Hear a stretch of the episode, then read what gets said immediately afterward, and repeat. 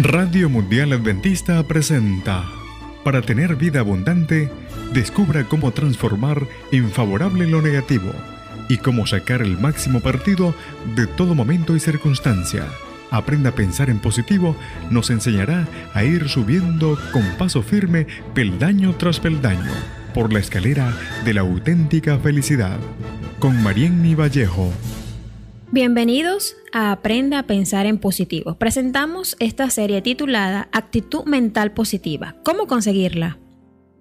Si aprendemos a pensar en la dirección correcta, podemos llegar a disfrutar de una vida abundante realmente. El tema de hoy se titula Aprender a vivir.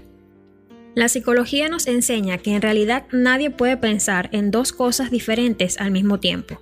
Por lo tanto, si abrigamos pensamientos de felicidad, no podremos ser desdichados, o si tenemos pensamientos de paz, no podríamos ser pendecieros ni tampoco tener angustia o intranquilidad.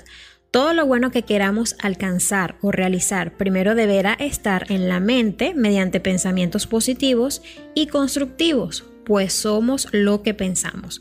Por eso resulta determinante para una vida abundante el nivel de dominio de nuestra actitud mental que alcancemos. Jamás podrá exagerarse la importancia de esto. Si nos acostumbramos a pensar en la dirección correcta, podremos llegar a disfrutar de progreso y bienestar personal y social, de una vida plena, una vida abundante.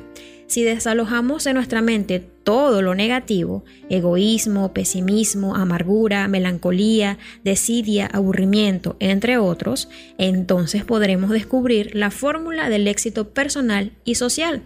Hemos de empezar por admitir que esto no es fácil, ni puede ser algo intermitente o discontinuo, es tarea de toda la vida. No puede ser dejado a la mera intuición ni a la improvisación. Debiera ser nuestra máxima prioridad.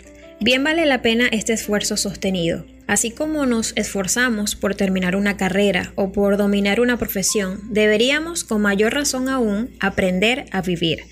Aprender a vivir significa básicamente saber pensar, saber decidir y en consecuencia actuar con inteligencia y equilibrio. La actitud mental positiva siempre produce ricos dividendos en salud y equilibrio mental, armonía familiar y social y máxima realización personal. Una actitud mental positiva requiere disciplina y constancia. Nuestros pensamientos son como los arroyos que a fuerza de tanto correr van profundizando el cauce y así preparan el camino para el agua que seguirá corriendo.